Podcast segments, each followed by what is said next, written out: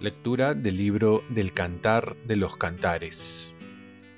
Grábame como un sello en tu brazo, como un sello en tu corazón, porque es fuerte el amor como la muerte, es cruel la pasión como el abismo, es centella de fuego, llamarada divina, las aguas torrenciales no podrán apagar el amor ni anegarlo los ríos. Si alguien quisiera comprar el amor con todas las riquezas de su casa, se haría despreciable. Palabra de Dios. Salmo responsorial. Te ofreceré, Señor, un sacrificio de alabanza. ¿Con qué pagaré al Señor todo el bien que me hizo? Alzaré la copa de la salvación e invocaré el nombre del Señor. Te ofreceré, Señor, un sacrificio de alabanza. Cumpliré mis votos al Señor en presencia de todo su pueblo. Te ofreceré, Señor, un sacrificio de alabanza. Te ofreceré un sacrificio de alabanza e invocaré el nombre del Señor.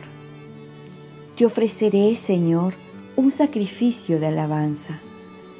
Cumpliré mis votos al Señor en presencia de todo su pueblo. En los atrios de la casa del Señor, en medio de ti, Jerusalén. Te ofreceré, Señor, un sacrificio de alabanza. Lectura del Santo Evangelio según San Lucas. En aquel tiempo, entró Jesús en una aldea y una mujer llamada Marta lo recibió en su casa. Esta tenía una hermana llamada María, que sentada a los pies del Señor, escuchaba su palabra. Y Marta se multiplicaba para dar abasto con el servicio, hasta que se paró y dijo, Señor, ¿no te importa que mi hermana me haya dejado sola con el servicio? Dile que me eche una mano. Pero el Señor le contestó, Marta, Marta, Andas inquieta y nerviosa con tantas cosas. Solo una es necesaria. María ha escogido la parte mejor y no se la quitarán. Palabra del Señor. Paz y bien. Estar a los pies de Jesús escuchándolo es la mejor parte. El Evangelio nos habla sobre el encuentro que tuvo Jesús con Marta y María. Ambas nos muestran dos actitudes distintas. Por un lado, Marta, que está tareada con el servicio en casa, y María, que estaba a los pies de Jesús escuchando su palabra. A pesar de las circunstancias que nos empujan a estar en casa y salir para lo necesario, aún así nos asemejamos más a Marta, que muchas veces estamos en el activismo, haciendo una cosa y otra corriendo de un lugar para otro y no tenemos tiempo para vivir porque vivimos para el trabajo y ya no trabajamos para vivir. Muchas veces descuidamos nuestras relaciones personales, el disfrutar de una conversación sin ver el celular, el contemplar la naturaleza, el sumergirnos en el silencio para encontrarnos a nosotros mismos, el leer un buen libro, el escribir un diario. Y esto es lo que da vida muchas veces porque todo ello nos lleva a escuchar a Dios, como lo hizo María, que escogió la mejor parte. ¿Sabes hacer un alto en tu vida agitada para escuchar a Jesús y a tus seres queridos?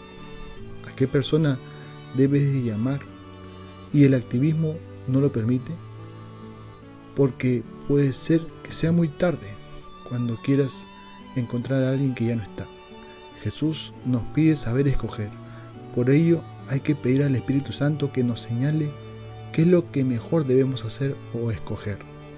Jesús termina diciendo que María escogió la mejor parte y no se la quitará nadie.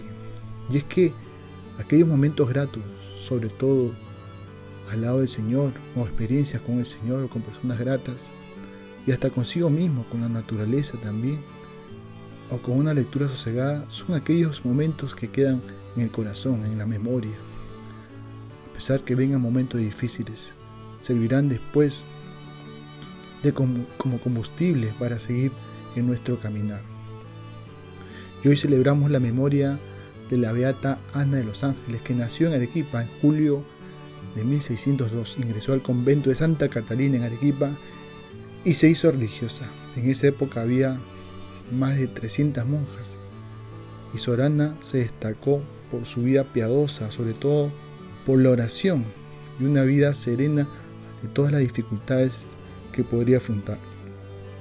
A pesar de su mucho trajín y sufrimiento, mantuvo siempre la serenidad y también se dedicó a hacer mucho bien en nuestra querida ciudad de Arequipa. Oremos.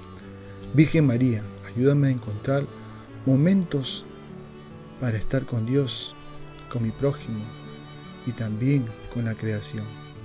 Y de, ahí disfrutar de ello. Ofrezcamos nuestro día.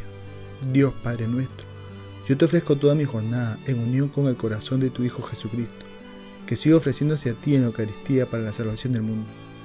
Que el Espíritu Santo sea mi guía y mi fuerza en este día para ser testigo de tu amor.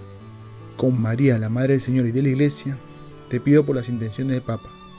Con San José Obrero te encomiendo mi trabajo y mis actividades de hoy para que se haga en mí tu voluntad. Y la bendición de Dios Todopoderoso, Padre, Hijo y Espíritu Santo, descienda sobre ti. Cuenta con mis oraciones, que yo cuento con las tuyas y que tengas un santo día.